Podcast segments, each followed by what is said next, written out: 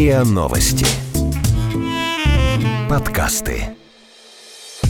Как? Как вы? Как? Это дар Как такой? вы это? Как вы это делаете? Как? А давайте попробуем разобраться.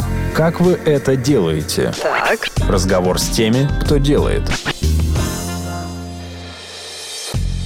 Это подкаст «Как вы это делаете?». Меня зовут Наталья Лосева, и здесь я говорю пристрастно с людьми, которые делают невозможное, неоднозначное и интересное. Сегодня у меня в гостях Денис Леонидович Мацуев, народный артист России, российский пианист, виртуоз и общественный деятель, лауреат Государственной премии Российской Федерации. Хотя можно было просто сказать Денис Мацуев. Здравствуйте. Здравствуйте. Слушайте, а когда вы слышите мобильный э, телефон в зале, вас вот что вы испытываете?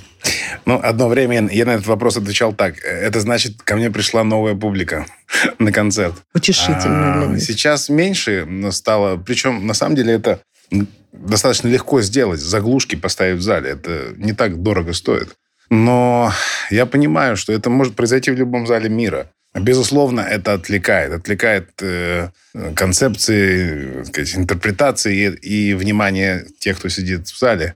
Но я считаю вообще, что все кашли, чихи, телефоны идут от того, от, от того, что ты не смог завоевать внимание публики. Я вот с этим Ну, абсолютно... телефон-то Я- точно не из-за этого звонит. Ну, может быть, но я вообще считаю, что вот если вот все получается, то у тебя даже такая устрашающая тишина происходит в зале на протяжении концерта. И это, это, это, это совпадает. Если все получается, идет просто вот такая понимающая даже потаенная, по- потусторонняя тишина, я бы сказал, в хорошем смысле слова.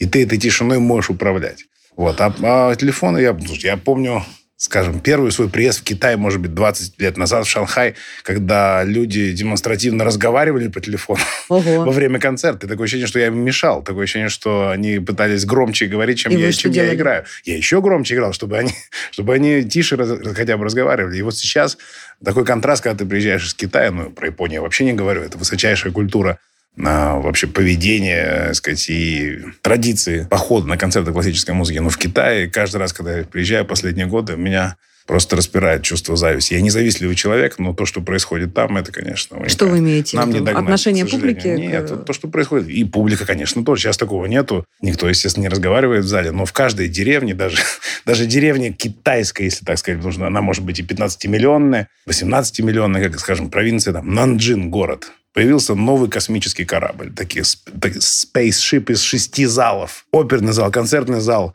эстрадный зал, э, для конференций зал. То есть, ну, это раздирает просто страшная зависть. А кто туда ходит? Вот они строят Полные огромные- залы, полные, переполненные. Это понимающие люди? Или А, все равно на Вы самом понимаете, это такая стратегия э, правительства.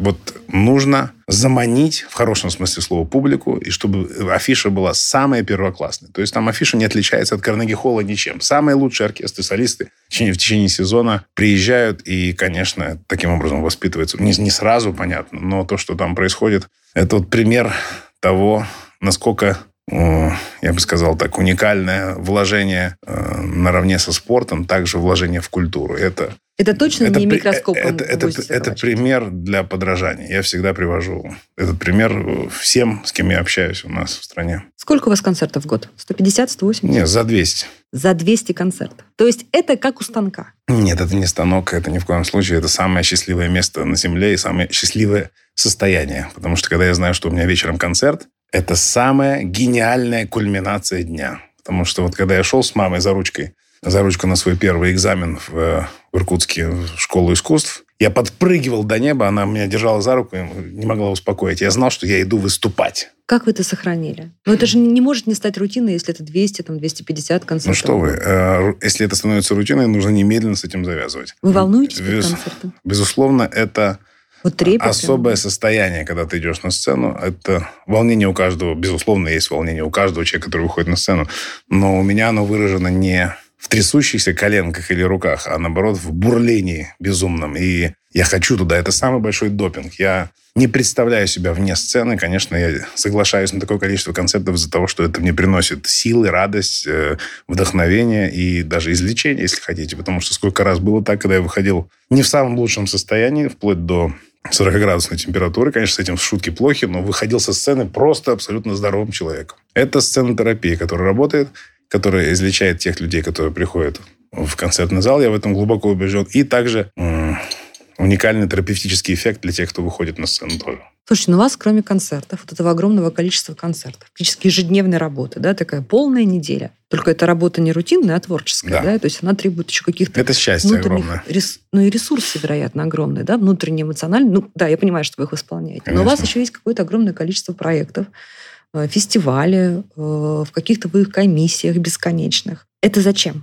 Это потому, что вам энергию некуда девать? Или потому, что это ощущение какой-то миссии? Или потому, что вы понимаете, что одно без другого, если вы не будете влиятельным человеком э, в неких инфраструктурных вещах, вы там не сможете творчески реализоваться? Нет, смотрите, я вам объясню. Тут надо разделить. Организационное, скажем, мои фестивали в Иркутске, в э, фестиваль Крещенда, конкурсы Grand Piano Competition, фонд «Новые имена».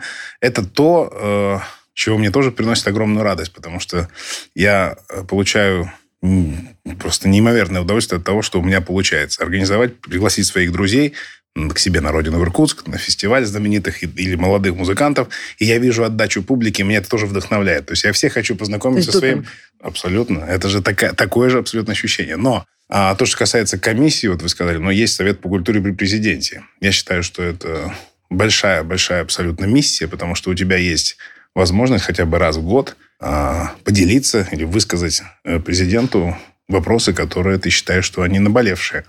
И, как правило, э, Например? тебя услышат, ну, скажем, о школах-десятилетках, когда хотели новые так называемые стандарты э, внедрить в них, что профессионально вот эти уникальные искорки, эти бриллианты должны заниматься были профессионально с 12 или с 13 лет. Ну, то есть на корню убить всю нашу великую исполнительскую школу. Э, В общем, там я не раз об этом говорил и был услышан. И это, это не прошло.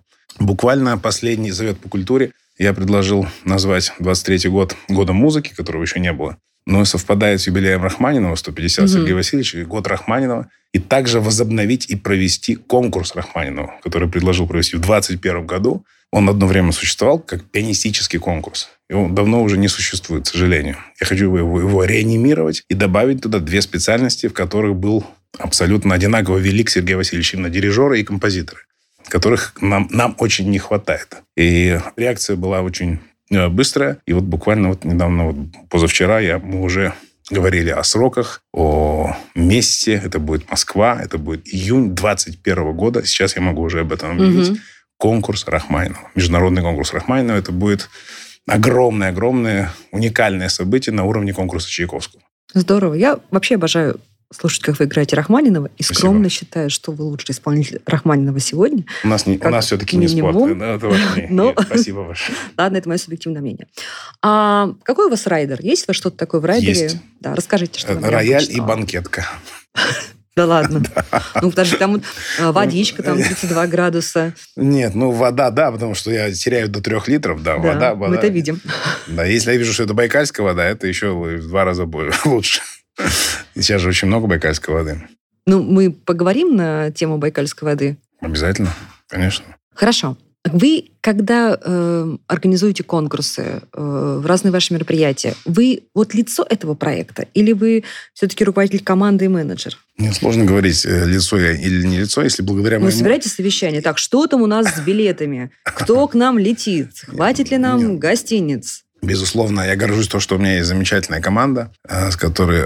Команды, я бы сказал, потому что одна команда это бы не потянула столько разных э, мероприятий в разных точках света, но я горжусь тем, что... Я всегда говорю, что успех того или иного действия – это не только те лица, которые мы видим на сцене, а успех – это успех всех людей, которые невидимые герои, как их называю. То есть это администраторы, это, это менеджеры, это водители, которые Вы встречают. знаете, как их зовут? Вообще, конечно. меня все, это все наши дружбаны, как я говорю.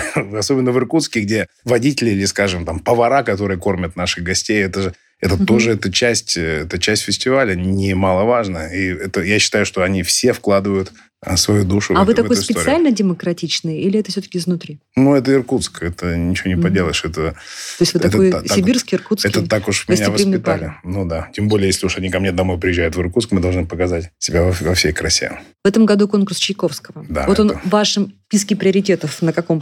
Ну, вообще, в моей биографии, если брать какие-то вот знаковые вехи, такие творческие, безусловно, 98 год – это победа на конкурсе Чайковского, после которого действительно у меня был большой шанс на не подвести этот бренд, скажем, победитель конкурса Чайковского, потому что это ко многому обязывает, хотя, несмотря на то, что в 90-е годы конкурс Чайковского был мягко говоря, не на той планке, Мгм. где он должен быть, но это было везде у нас в 90 90-е годы, понятно, но все равно это был победитель конкурса Чайковского. И если бы мне предложили что-то изменить в моей судьбе, хотел бы я оказаться сейчас победителем, потому что сейчас, а, после того, когда конкурс оргкомитет возглавил Валерий Гергиев, тот карт-бланш лауреатом после конкурса, он беспрецедентен. То есть за 4 года у тебя есть возможность выступить в самых лучших, уникальных, знаменитых залах мира, знаменитыми дирижерами, оркестрами. Но я бы ничего не изменил. Я бы выбрал вот свой путь, который у меня был. Я шел э, достаточно долгое время. Это было не сразу после конкурса Чайковского на 180 градусов, как многие могут представить. Это постепенно. То есть тогда победа в конкурсе Степ не давала тех преференций, Абсолютно. которые Вообще сегодня. ни- никто не... Интернета не было, никто не понимал, что там... Мгм. Хотя уже появился канал культуры, кстати говоря. Это был год, когда открылся... Это уже были дневники, уже транслировали финал. То есть наша публика была в курсе, но в мире никто не знал, что происходит. Это сейчас, когда французский канал Медичи ТВ в одночасье э, показывает все туры, а у нас добавилось еще помимо фортепиано, виолончели, скрипки, на певцов еще и духа- духовики, духовая специально, духо- духовики, которые и медь, и дерево будут в Петербурге сражаться между собой. Но для меня сейчас это, был, это было очень э, такое, я бы сказал, сложное решение, потому что Валерий Бесалович мне предложил возглавить фортепианное жюри. В этом году вы Да, возглавляете да, фортепианное и- жюри. А, Здорово. Поначалу я не согласился, Почему? конечно, потому что... вот Но даже- времени это Нет, ответственность? нет, нет, я вам сейчас объясню. Вот, скажем, на моем Grand Piano Competition, где э, приезжают молодые музыканты до 16 лет, у меня формат, которым я горжусь, который я придумал. То есть те, кто проходит по видеоотбору в Москву, сюда уже на живое прослушивание, Мгм. автоматически играют и сольный тур, и тур с оркестром. Между этим никто не слетает. Понимаете, они уже, они автоматически, у них есть шанс играть сольно и с э, знаменитым оркестром Светланова, с прямой трансляцией на весь мир, миллионные просмотры на Мгм. Менчи ТВ.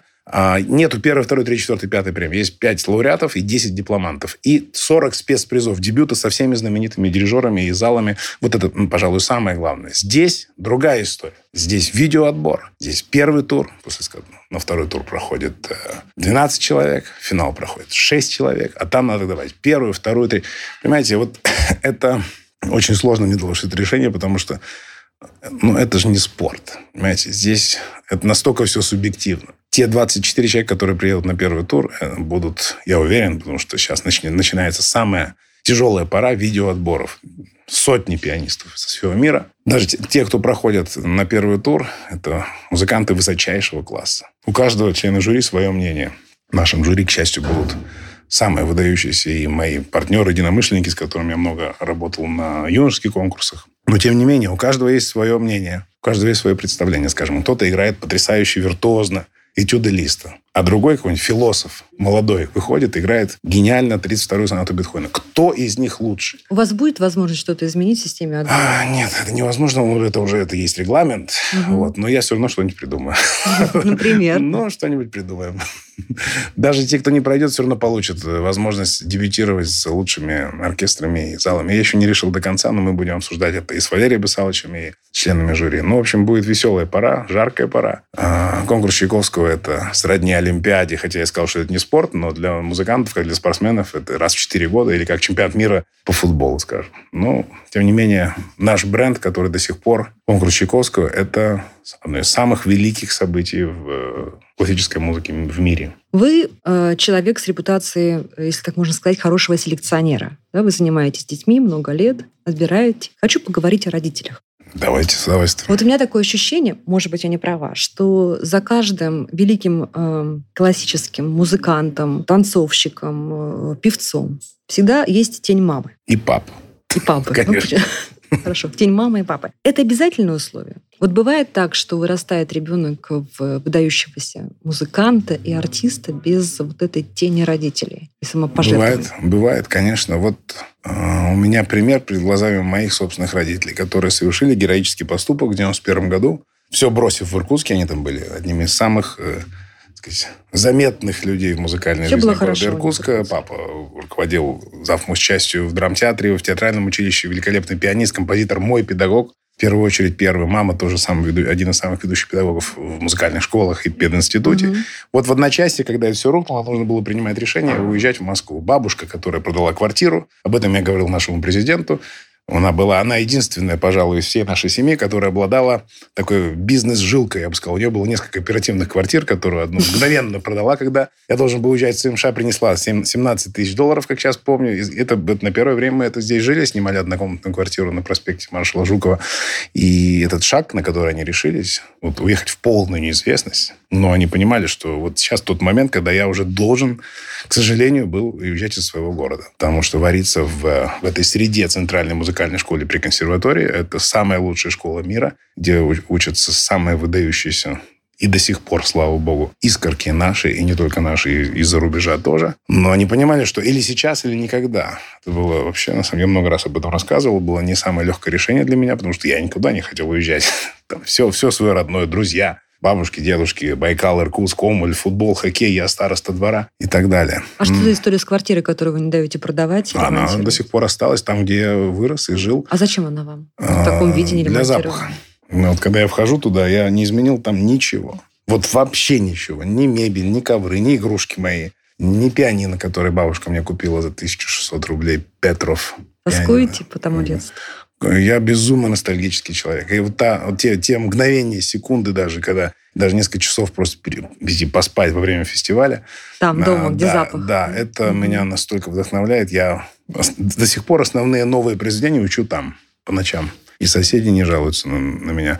Вот. Э, мой случай, который я ставлю в пример, потому что сейчас мы знаем огромное количество, вот у нас фонд «Новые имена», которым исполняется, кстати говоря, 30 лет 30 в этом лет. году, и через месяц, 29 апреля, на сцене зала Чайковского выйдут как уже и звезды новых имен, которые сейчас прославляют нашу великую русскую испанскую школу, и также маленькие искорки, которые мы находим из... Вот каждый месяц у нас мы получили президентский грант, и у нас 20 городов минимум. Вот это мое условие, куда бы я ни приехал в регион, помимо концерта, это а, мастер-классы наших ведущих педагогов, профессоров Московской консерватории, по итогам которых мы уже набираем новую команду в свою, в свою семью. Как вы это делаете? Разговор с теми, кто делает – как вы это делаете? Вот все-таки скажите, пожалуйста, да. ну пусть даже там, пусть вы посмотрели часы, видеокассеты, записи каждого ребенка, пусть вы послушали его вживую. Но вы, по сути, вот сидите на таком, знаете, на стрелке, да, и решаете судьбу этого ребенка. Смотрите, вот я, я, я ничего не решаю один. Понимаете, угу. здесь у нас команда. Новые имена, объясню, кто не знает, это а, семья, которая была создана великой женщиной Иветтой Николаевной Вороновой, которая в 89 году поехала угу по всей нашей стране, еще до Советскому Союзу. И вот когда приехал в Иркутск, я расскажу немножко, что было до того, когда нужно было принимать решение перебираться в Москву. Был ответственный концерт, вот, вот этот отбор новых имен. Ивета Николаевна поехала с самыми ведущими профессорами Московской консерватории э, в этом в нашей филармонии. Вот у меня в этот момент был самый ответственный матч футбольный.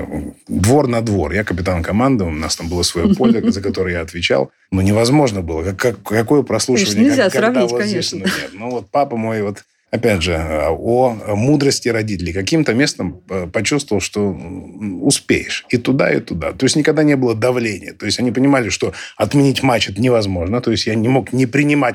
Для меня это, ну, это, это все, на это был бы страшный скандал. Он говорит, успеешь. И там сыграть, и успеешь. И действительно, я тогда выиграл, я забил э, решающий мяч, и весь вот в поту взмыленный вбежал на сцену Иркутской филармонии, сыграл, как сейчас помню, э, прелюдию Рахманинова и свою джазовую импровизацию, после чего Ивет Николаевна подошла, сказала, киска моя, она так с нами общалась, мы хотим тебя пригласить в Москву на концерт. Я сказал, спасибо большое, и убежал обратно в своей футбол. футбольной команде от, э, отмечать э, наш выигрыш, победа дворового кубка. Вот Ивет Николаевна, кстати говоря, это тоже э, такой рентген был, знаете, своеобразный, потому что она не была музыкантом, но она четко понимала, из кого может получиться. Вот это удивительное чувство предвидения. Даже она, я думаю, что многих наших и знаменитых профессоров э, опережала в этом предвкушении, потому что она То говорила... То есть чуйка какая-то у нее. Невероятно. Вот это, это просто потрясающе. Я возвращаюсь к вашему вопросу о родителях. Э, то, что, чем мы занимаемся сейчас, как мы отбираем, э, мы едем со своей бригадой из ведущих наших э, профессоров Московской консерватории, которые заранее приезжают и такое. Но это не конкурс, это мастер-классы, по итогам которых мы э, даем свои стипендии, зовем нашу творческую школу в Суздаль. Ну, вы, так, по-моему, квартиры снимаете даже. Ну, есть такое дело. Я, я, не, я не хочу об этом говорить. Покупаете. Да, но вот когда мы говорили о грантах с нашим президентом еще на прошлом культурном форуме в Петербурге, я рассказал о примере моей бабушки, на что он сказал, что у него у всех же есть такие бабушки. А все-таки ну, государство должно участвовать в этом тоже, потому что проблема, скажем, вот появился какой-нибудь удивительный самородок. Как правило, они появляются вопреки всему. То есть это не музыкальные семьи, это из mm-hmm. малюсеньких даже деревень, сел, а, без отцовщины, естественно, не в самом лучшем финансовом положении. Появляется вот такая искорка. Пятилетний, шестилетний уникальный мальчик или девочка, которая не по годам зрело играют, сочиняют музыку, видно, что это талант. И они хотят ехать в Москву, они хотят уже поступать в СМШ, в Гнесинку. Да. Каким образом это происходит? То есть, ну, в интернат отдавать еще рановато. В 6-7 лет все-таки это опасно. Ни один родитель на это не решится. То есть, нужно, нужны деньги на снятие квартиры. Нужна какая-то стипендия, чтобы они жили здесь, находили работу. Мы этим занимаемся. А с какого момента э, такая звездочка может прокормить себя и свою команду? О, это очень сложно сказать. Это Вся проблема в нашей профессии, что это невозможно сравнить, если думают, что вот так вот все, такой сахар, и вот карьера музыканта, и у тебя, так сказать, миллионы, это большое заблуждение. Это, это трагедия нашей профессии, невостребованность, и э, ну, прожить на это, конечно, можно, если ты гастролируешь, если у тебя есть концерты, если у тебя, тебя приглашают. Но это несравнимо, скажем, с шоу-бизнесом или с другими какими-то коммерческими выступлениями, так сказать, я не буду говорить слово «эстрада», которая, на мой взгляд, ее не существует уже сейчас, в отличие от той эстрады, которая была в Советском mm-hmm. Союзе, когда каждая песня это была шедевр, каждый текст это был... Это такой должен быть некий триумвират. Исполнитель, композитор и И э, на что живут поэт. сегодня хорошие музыканты, у которых нет плотного гастрольного графика? Ну, это огромная проблема. Кто-то кто устраивается в оркестр, кто-то преподает в школах, в нескольких местах, кто-то занимается частными уроками, но, э, еще раз повторяю, новые имена или, скажем, мой конкурс Гранд Пиано или мой фестиваль Крещенда – это не индустрия, это самые выдающиеся наши уникальные искорки, у которых есть огромный шанс стать нашими потрясающими, большими, глубокими музыкантами. Я еще повторяю, это не, это не школа, это не направление, это не партия, не mm-hmm. дай бог. Это, это мы говорим о единицах, десятках, это даже не сотни. Это, ну, это уникальные бриллианты, которых нужно оградить и огранить. И прокормить. И прокормить, безусловно. А как же? Без, без этого невозможно. А, от чего зависит успех этого дела? Понимаете, э, появляется вундеркинд. Всегда, э, помимо того, что это всех умиляет, все восторгаются, э, в этот же момент можно тире опасность. Потому Какая? что вундеркинд, к сожалению, э, при достижении определенного возраста, ну, это у мальчика и у девочек по-разному. У девочек, как правило, это до первой влюбленности происходит. И музыка уходит на второй план. 15, 16, 17 лет – вот самый роковой, опасный возраст для вундеркинда. Если ты его проходишь дальше, у тебя есть шанс. Ну, а... что, что происходит? Бросают? Бросают. Нервные ну, Здесь очень важен, на мой взгляд, тот же, то же слово «триумвират». Родители и педагоги. Проблема родительская, наверное, на первом месте. Потому что не секрет, что многие родители при э, показе его чадо по телевидению, в интернете, скажем, «Синяя птица», потрясающий проект, который я, угу. в котором я очень близко принимаю участие с Дашей Златопольской, замечательный абсолютно, удивительный, который придумал этот проект. Это такой прорыв на нашем телевидении. То есть такого не было никогда раньше, чтобы в прайм-тайм на федеральном канале – в воскресенье вечером звучит классическая музыка, джазовая, цирковое. Это же, ну, это unbelievable, это невероятно, это прорыв. И это смотрят десятки миллионов человек. А потому что это миру. смотрится как хорошее шоу. Это, сам не разрушает вот, стереотипы. Вот я бы не стал это делать, э, слово употреблять шоу, потому что понятно, в хорошем что... смысле? Понятно. Шоу в хорошем смысле, окей. да. Но это настоящее, это не поддельное. Угу. Это, понимаете, это не шоу. Здесь невозможно... Э, невозможно фонограмма, Здесь невозможно слово раскрутить, заплатить. Это, это, здесь это не работает. Вот этот бриллиант, который выходит, у него есть один дубль на все. То есть, понимаете, что это? Это правда делается без дублей? Я вам клянусь, это один дубль. Съемка идет Бедные одним дублем. Они ждут, там это действительно тяжело. И насколько у них какая концентрация. Они должны выдать лучшую свою игру. И это получается потрясающе. В основном, кстати, и на «Синей птице», и в «Новых именах» это, это нормальные родители. Слава тебе, Господи. Но бывают. Что такое нормальные родители? То есть они не пристают к вам, не говорят, что мой ребенок нет, гений, он нуждается вот, в других вот, условиях? Нет, даже не в этом дело. То есть, чтобы не простым языком, ну, не съехала крыша, понимаете? Ну, ребенка показали, тебе пишут в социальных сетях или в интернете, что это гений, это звезда, все. Вот, ну, некоторые думают, что вот на завтра жизнь удалась, и его Мгм. возьмут на мировые турне, у вас будет огромное количество денег. Вот оно счастье. Но нет. Здесь нужно вот такой щелчок мгновенный давать. Понимаете, что вот у вас сегодня успех, безусловно, мы вас поздравляем. Вы приняты, скажем, в семью новых имен, или вы приняты в семью синей птицы. Но завтра с утра начинается все с чистого листа. Вы завтра идти нужно к инструменту заниматься столько же, сколько вы занимались вчера. У меня то же самое. У меня 250 концертов в год. Я вчера играл в Нью-Йорке, я прилетел в Вену, на следующий день играю там сольный концерт с другой программой. Нет, я вообще... То есть кто, там- это делаете вы, я не понимаю. Для меня это непостижимо. Я, просто, правда, не могу объяснить, где я вы берете... объясню, э, скажем, публика, которая приходит в Вене, она не знает, что было вчера в Нью-Йорке у И что меня. вас ждет понимаете? То есть э, я должен с чистого листа доказать, что вот наш роман, он не случайен. Понимаете? И я, конечно, у меня есть свои, там сказать, методики, свои, своя настройка на, на концерт своеобразная, но так всю жизнь, поэтому... Родители обижаются? Я имею в виду родители детей. Пишут вам гневные письма? Нет, звонят? ну такого нет. У нас, как правило, слава, они слава понимают, тебе, что- Господи, все, все мирно. Ну, бы- были, были случаи, но они вот и они, как правило, сразу заканчивались, когда вот такие родители совсем хотят все и сразу. Вот, как правило, этих ребят, к сожалению, уже не видно на сцене. Моему То есть родитель может сожалению. погубить ребенка Это, просто это первая, первая опасность. И педагог тоже. Давайте поговорим о власти и о ваших отношениях О с властью. власти. Вы Я удивили- никогда не забуду а, мою встречу с Борисом Николаевичем Ельциным. Мы с ним И говорим. часы. Вы же знаете это, да? Ну Мгм. вот. А вы храните? Где они? А, нет, у меня их украли. У меня ограбили мою квартиру. Мало, мало того, включили газ. Это было, там сказать, в 2003-2004 году. А, себе. и в 2006, по-моему, на юбилее Бориса Николаевича я играл. Он подошел ко мне и сказал, «О, иди сюда». Подарил мне точно такие же часы. Все знаю. Держи такие же.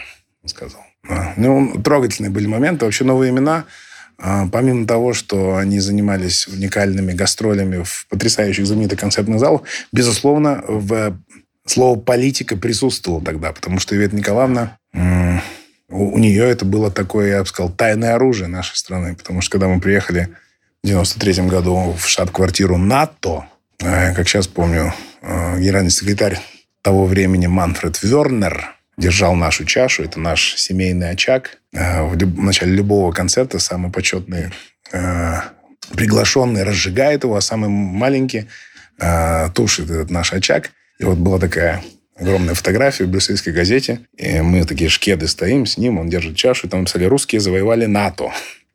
И он сказал, говорит, что против такого завоевания мы не против. Вы бы видели а, слезы этих натовских генералов, в семьях которых мы жили, до сих пор, кстати, поддерживаем отношения. Может быть, это действительно остались единственный сейчас контакт Россия-НАТО, если так можно сказать. Ну, Грустная шутка, да. как бы ничего смешного в этом нету, потому что я считаю, что как раз вот культура и вот такие концерты, когда приезжают не просто дети, а уникальные дети. И вот этот момент, когда, когда все конфликты всегда, недого- недоговоренности, какие-то вещи, они могут, они могут примирить людей сто процентов, я считаю. Потому что тогда, скажем, в начале 90-х годов, когда никто не представлял, что такое Россия тех, того времени, и когда появлялись вот такие искорки, когда мы выходили, играли по-серьезному. Это не было...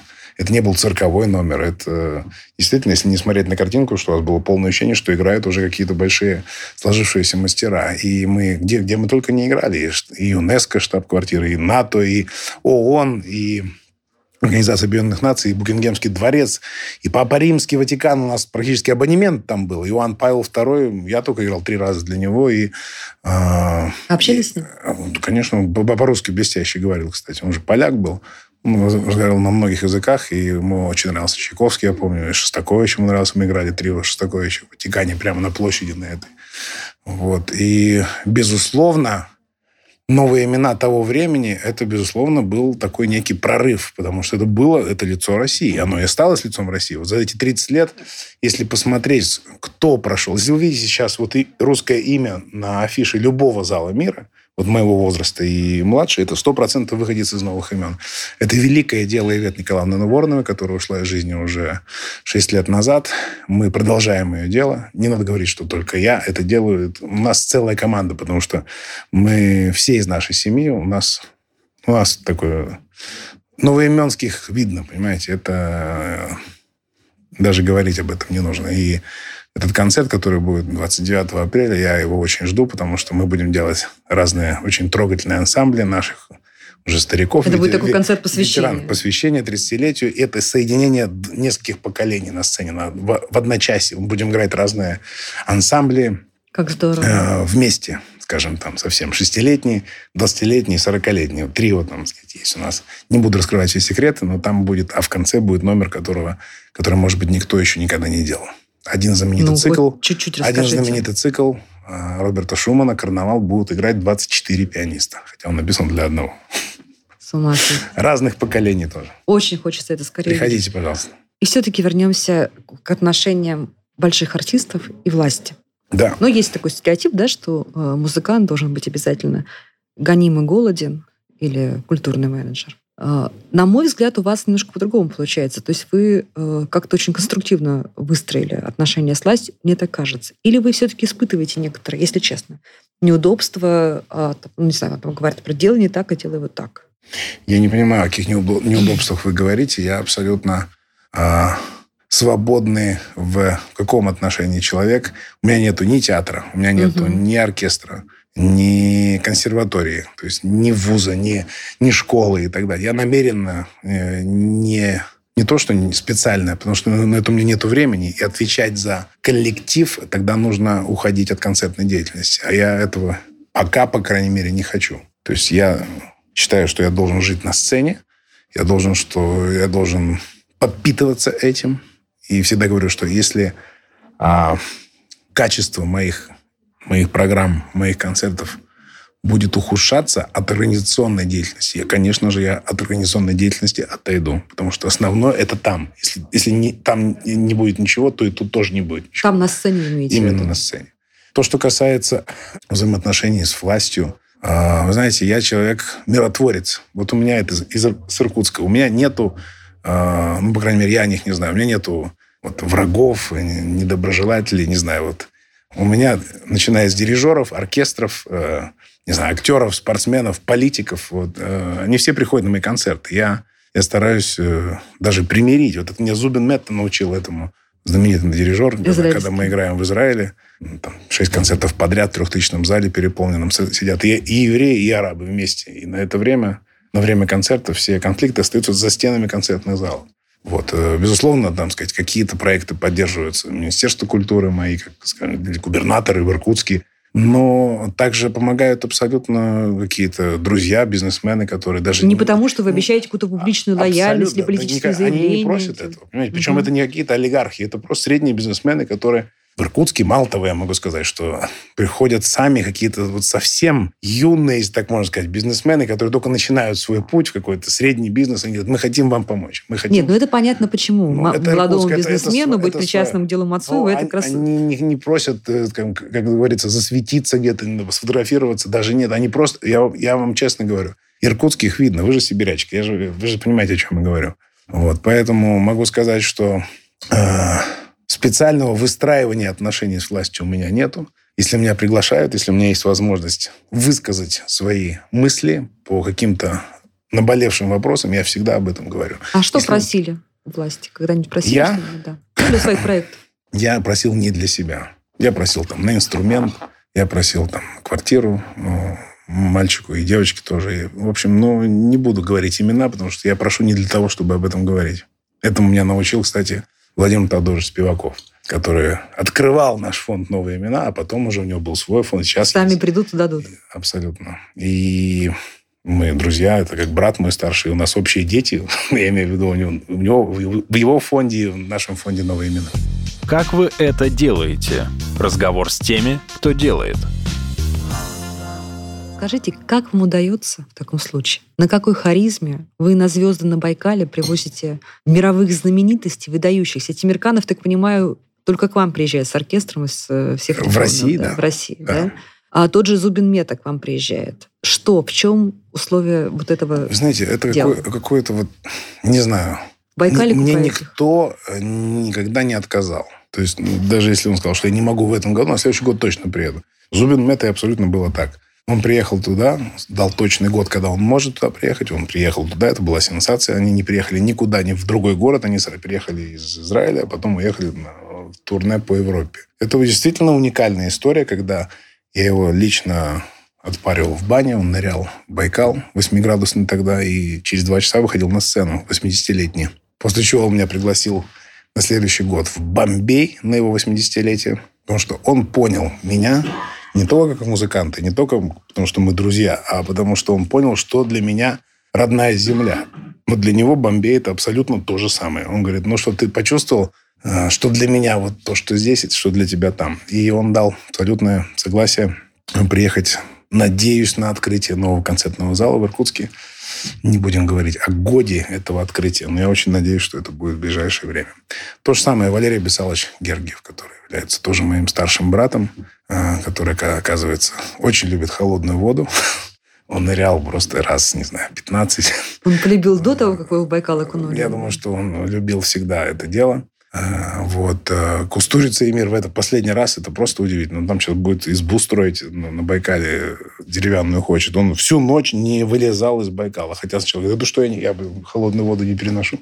Удивительно. Фанни Ардан, Жерар Депардье, слушайте, ну, Спиваков, Башмет, но все они окунались, и все вот за эти 15-14 фестивалей, это могу сказать, что там были не просто удачные выступления, а там были выдающиеся выступления фантастических музыкантов. Я горжусь этим, потому что я горжусь за свою публику иркутскую, которую очень А публика люблю, там обожаю. в основном местная или приезжают люди из других городов? Конечно, местная, но на наш фестиваль специальные чартеры из Китая, из Японии, из Германии. Там Гютерслоу у нас есть там фанаты нашего фестиваля, которые из года в год выкупают билеты, приезжают на, на чартере до 120 человек. Это такая немецкая поддержка нашего фестиваля из Иркутска. А так вообще наши занимают в 2 часа ночи билеты перед открытием кассы, который в 10 часов открывается, и в 8 часов как номер на, на руке, как в советское время в очереди. Можно я вам задам несколько вопросов от наших пользователей? Пожалуйста. Совершенно разных. Например, такой. Можно ли в, в взрослом возрасте в 26 лет научиться играть на достойном уровне? В 26 лет? Ну, а что такое достойный уровень? Если ты для себя хочешь играть, это, конечно, я думаю, что но не Выходить на большую сцену, конечно, это, может быть, были такие случаи, но они, я с ними не знаком. А вообще, на самом деле, это я замечал, у нас в последнее время возобновилась мода на музыкальные инструменты в семьях. Слава тебе, Господи, пошло. Вот, и очень много взрослых курсов. Когда пошла история с этими инструментами, нашими пианино, которые мы подняли тогда у Ольги Юрьевны Голодец, и три фабрики начали действовать. И вот пошла продажа, как, как раньше. А что это за пианино?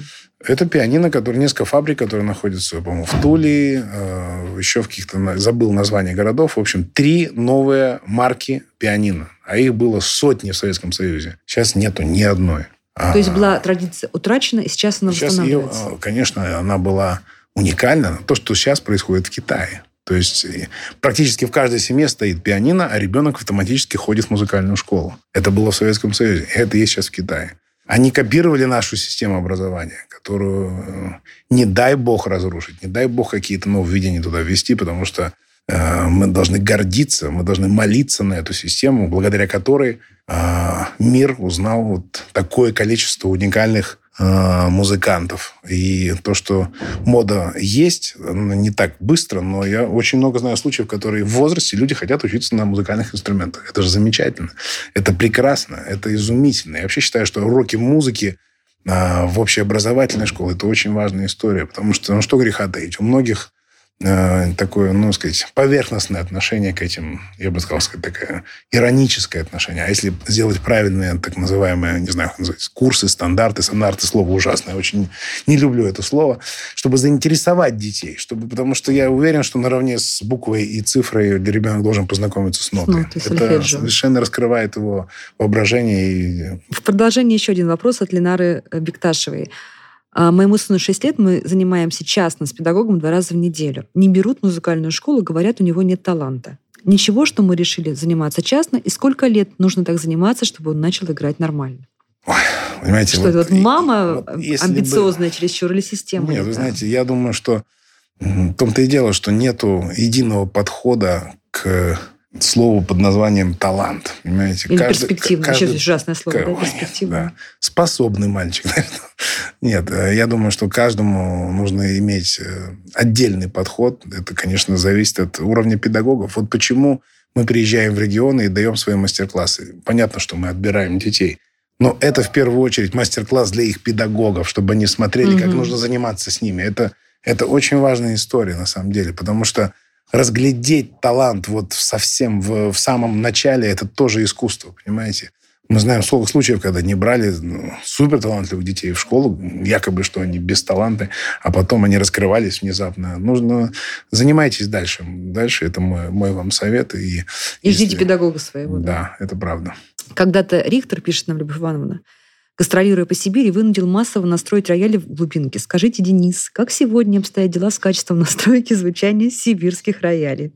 Если брать о том знаменитом приезде Святослава Теофиловича в мой родной город Иркутск, я помню это как вчера. Я не знала эту историю. Это был 86 год, театр музыкальной комедии. Я помню этот концерт как вчера. Я помню каждую ноту из этого концерта. Это было завершение, был первый тетрадь Брамса по Паганини, а на бис он играл вторую. Это была кромешная тьма, и этот э, луч, э, свет, который только светил на, на, на ноты, он играл по нотам. Это был такой театр, и после этого концерта я сказал, что я, я буду вот там, я вот хочу там А, так это такой судьбоносный прям для вас случай. Абсолютно. Это знаменитый его вояж по всей стране, где он играл не только в центральных городах, но и в маленьких, это правда. Он ездил со своим настройщиком Евгением Артамоновым, который, к счастью, жив еще и настраивает инструменты, и в том числе вашему покорному слуге. Кстати, 31 марта он будет настраивать мне на концерте филармонии 2. Он там сейчас работает новом залу на юго-западной, в Олимпийской деревне. Вы приезжаете в каждый Рахманинова. город и знаете, кто у вас там настройщик? Кто ваш? Ну, не в каждый, но часто ездят со мной мои настройщики. У меня, как правило, в России это Владимир Иванович Списивцев. Это наш лучший настройщик. Абсолютно. Ну, Артамонов – это легенда, он уже пожилой. Это, это мэтр, это гуру. Списивцев – это тоже не молодой, но, тем не менее, он на все мои российские гастроли выезжает со мной. Очень часто ездит Казута Осато. Это настройщик Рихтера, который э, от Ямахи, который мы после конкурса Чайковского, он чуть ли не 10 лет он мне настраивал и рассказывал огромные такие таинства под, на, вообще про настройку инструмента, про место расположения рояля, под настройку конкретно под программу, под, конкретно под исполнителя, под зал. Там куча абсолютно тонкостей. Он мог сидеть магически, готовить инструмент – ночью, всю ночь готовится инструмент. Это, это целое абсолютно искусство, целая история. К сожалению, к большому сожалению, настройщиков у нас высокого класса не так много в нашей стране. Это профессия. А почему? Школа утрачена или там платят школа, мало? Школа, школа утрачена раз. Во-вторых, нет. И вы все сразу быстро сказали, мало. Все причины. Есть у нас э, а, сейчас возможность, к счастью, поехать на фабрику фирмы Yamaha в, в Японию, в город Хамамацу, где есть академия для молодых настройщиков.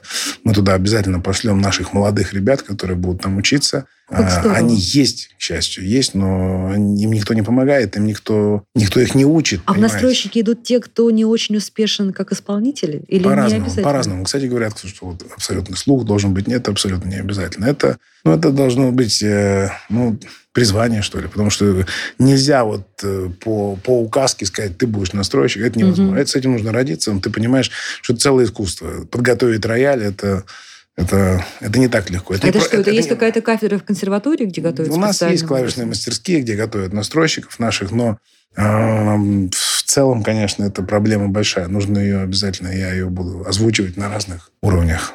Как мотивировать ребенка заниматься игрой на пианино? Понимаете, в чем дело? Как, смотря какого ребенка. Если вы просто хотите, чтобы он для себя учился и, сказать, маломальски знал нотную грамоту, чтобы для него это было польза в любом случае будет, вне зависимости от того, будет он большим музыкантом или нет. Или мы говорим о супер выдающемся таланте. Проблема э, занятий. Потому что любого ребенка нужно заставлять. Вот палка я, должна быть за спиной? Э, не палка. Я бы сказал так. Нужно Здесь тоже важен педагогический талант и родительский талант. Потому что не просто сиди, занимайся, вот у тебя есть пять часов, никуда не пойдешь, гулять, все. Это огромная проблема, понимаете? Важно не сколько ты занимаешься, а важно, как ты занимаешься. Я никогда больше двух часов не занимался. Это не бравада, не потому, что у меня все получалось сразу, а потому что родители, мой папа в первую очередь, знал, сколько мне нужно заниматься и как. Он ну, знал, потому что... что родители были из этой среды. Конечно. Он знал мои возможности, он знал, что я быстро действительно учу, что мы с ним занимались. И у меня было время на то, чтобы я шел дальше играть, играть, в футбол, футбол, ходить в театры, в кино, читать книги и так далее. Но, конечно, само талантливое чадо не в состоянии распознать, сколько, как нужно понять, опять же, тут вопрос попасть к правильному педагогу, потому что система занятий, она очень важна. Потому что если ребенка все время тянет жить за инструмент, это тоже неправильно. По 10 часов, я считаю, мое мнение, что 10 часов Это Вот, то- слушайте то- то- Дениса только Мацуева. во вред. Ну, еще раз Родители. повторяю, если это идет на благо, ну, я, я, я не знаю таких случаев, которые ре- ребенок... То есть у ребенка не дергается глаз? Да. Я к думаю, что ребя- я, я считаю, что ребенок даже супер да, одаренный должен оставаться ребенком. Вот в нашем Grand Piano Competition, в наших новых именах, как правило, поколение, вот, которое, чем мне еще и оно близко, оно нормально. Они такое слово есть, ну, не ботаники, знаете, У есть. них есть баланс. Они понимают, они, у них на все хватает время, понимаете? В этой И- связи еще да. три вопроса. Почему «Спартак»? Но почему, Спрашивает почему, пользователя. ну, почему вы любите кого-то? Это же можно- разве можно точно объяснить, почему? Я вам объясню. Моя бабушка была такая рьяная спартаковка в хорошем смысле Ух ты, слова. Да, та, она- которая продала квартиру, чтобы Э. Нет, другая. Другая. Ага, с бабушками С повезло. баб- Не, вообще бабушки у меня были уникальные. Э, Вот та, которая Спартаковка, она, и, несмотря на то, что она физик, она играла на разных инструментах. Она пела... э, я все вот почерпнул тогда оттуда. Все фильмы, все опереты. А похоже все- на нее? Э, Ну, по темпераменту. По темпераменту она мне дала такой артистизм. Это все было от- оттуда, из наших домашних посиделок, потому что у меня все родственники были, несмотря на то, что они не все были музыкантами, они были супер одаренные музыкально. Они играли на разных инструментах. На скрипке. Мой, мой прадед был, играл на скрипке, он был часовым мастером. Мой дед был железнодорожников, играл на, на мандолине, скажем. Там моя, моя тетка играла гениально на аккордеоне, скажем. то есть это я генетика. это все слышал, и я быстро подбирал, все ловил. И моя любовь к джазу, к мгновенному подбиранию, это все оттуда. Вот. И она мне как-то... Она собирала разные, так сказать, вырезки о футболистах, хоккеистах. Я, я, ну, я гонял мяч до определенной поры в детстве, совсем в детстве. Но потом, когда... Я, я помню, когда... Это был 85-й год, и я помню все, то, что касается до дат, до матчей, кто на, когда забил, на какой минуте. И она мне э, начала объяснять, почему она болеет за «Спартак». И Ну, почему? ну, вот посмотрите, вот а, как бы вам объяснить? Вот есть команды, которые борются за результат.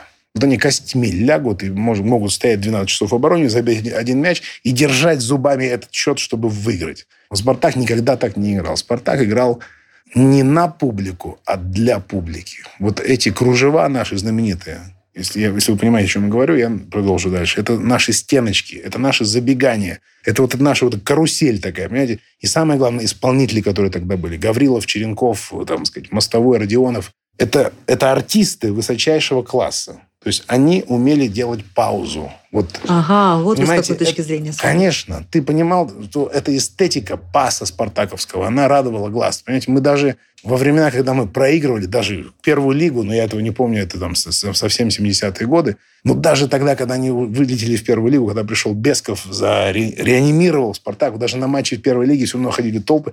Это любовь здесь, понимаете, совершенно а, мы не за результат. Понятно, что вот мы долгое время ждали это чемпионство после этой паузы. Ну да, я всегда говорил, что настоящий болельщик проявляется не во времена триумфа команды, а во времена, когда ей плохо и когда ей нужно помочь. Вот это, вот это настоящее.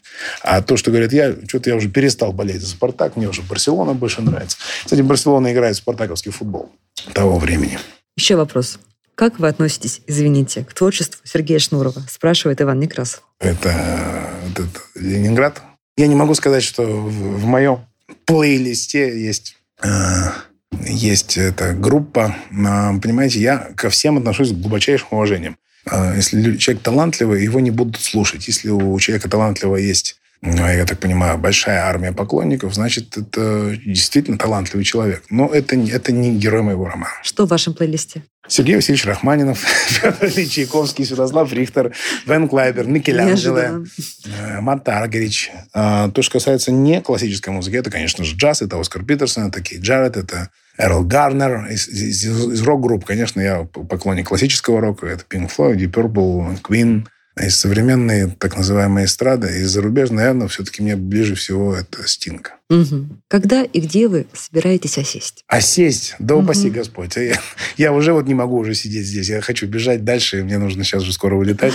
Но я, мне очень нравится наше интервью, кстати, потому что оно, Спасибо. оно темповое, оно незаурядное, и мне нравится. Мне нравится то, что вы задаете. Не, казалось бы, уже вот много было разных вопросов, а они все равно интересны. Здорово, спасибо. И все-таки вот эта квартира в Иркутске Да. с тем запахом, она навсегда? Вы туда вернетесь когда-то так, чтобы там остаться на неделю, на месяц? Вы э, осядете в Иркутске больше, чем на, не знаю, на пару недель, будете как-то участвовать в судьбе города? Или это будет всегда вот такой, знаете, залетел, сил набрался, исчез? Я, бы, я был бы счастлив, если бы была возможность все время оттуда летать, но просто логистика, она невозможна. Иркутск так находится далеко друг от друга. Ну, конечно, если у меня есть возможность, если я лечу из Японии, из Китая, я всегда залетаю хотя бы на день, если есть у меня техническая возможность посадки, откуда-то пересадки. Благо сейчас Иркутск становится таким хабом серьезным, потому что очень много рейсов в Азию. И есть возможность подцепиться, куда-то залететь. Потому что для меня вздох, вот э, первый вздох в моей квартире и вздох на Байкале, и нырок туда, это самый большой допинг. Понимаете? И увидеть своих друзей, своих, своих любимых, любимые лица, которые там конечно, я не могу сказать, что будет через 15 лет. Я надеюсь, что я, я буду на сцене. Я надеюсь, что, может быть, и не такой будет график. Хотя я 10 лет назад говорил то же самое, а график стал в два раза больше, если, не, если еще не больше. Вот. Но мне нравится мой график, мое состояние, но, безусловно, без Иркутска я никогда не выживу. Иркутск – это мое все. Я готов биться за, за каждого нашего иркутянина, потому что иркутянин – это, как я говорю, это национальность, это родственник. Потому что я им всем говорю, что вот когда мы в конце завершаем каждый фестиваль, я говорю, что э, один из самых, наверное, главный герой нашего фестиваля – это иркутская публика. И особенно молодые, которые это, это поколение, которое выросло на этом фестивале. Они, они приучены ходить на концерты классической музыки. Не только на фестиваль, но уже в течение сезона они ходят филармонию, они ездят э, э, в другие места слушать классическую музыку. Они приучены этому. Они гордятся этим фестивалем. И я готов, естественно. Я, мое сердце всегда дам. Я то же самое, я всегда говорю, вот когда нужно было туда лететь в Москву, последний день, закат солнца, никогда не забуду его, я хотел сбежать. Сбежать, придумать какую-нибудь причину, не бежать на этот самолет. Что у меня всегда началась такая колотун. Я хотел все быстро... И остаться в Иркутске. Да. И то же самое предвкушение, когда, уважаемые пассажиры, через э, полчаса наш самолет совершит посадку в городе Иркутске. И вот тут у меня... А, что невозможно объяснить словами, что происходит в этот момент. Я думаю, что мир был бы другим, если бы каждый известный, выдающийся человек хранил вот эту деятельную преданность своему городу, своей малой родине и инвестировал столько эмоций, души и силы свои города. В гостях у подкаста «Как вы это делаете» был выдающийся музыкант, народный артист России Денис Мацуев. Подписывайтесь на подкаст, где я, журналист Наталья Лосева, пристрастно говорю с людьми, которые делают невозможное, неоднозначное и интересное. Подписывайтесь на сайте ria.ru, в приложениях подкаст в App Store и Google Play. Комментируйте и делитесь с друзьями. Спасибо. Спасибо большое. Вы слушали эпизод подкаста «Как вы это делаете». Автор и ведущая подкаста Наталья Лосева. Подписывайтесь на подкаст на сайте ria.ru в приложениях подкаст с Web Store и Google Play.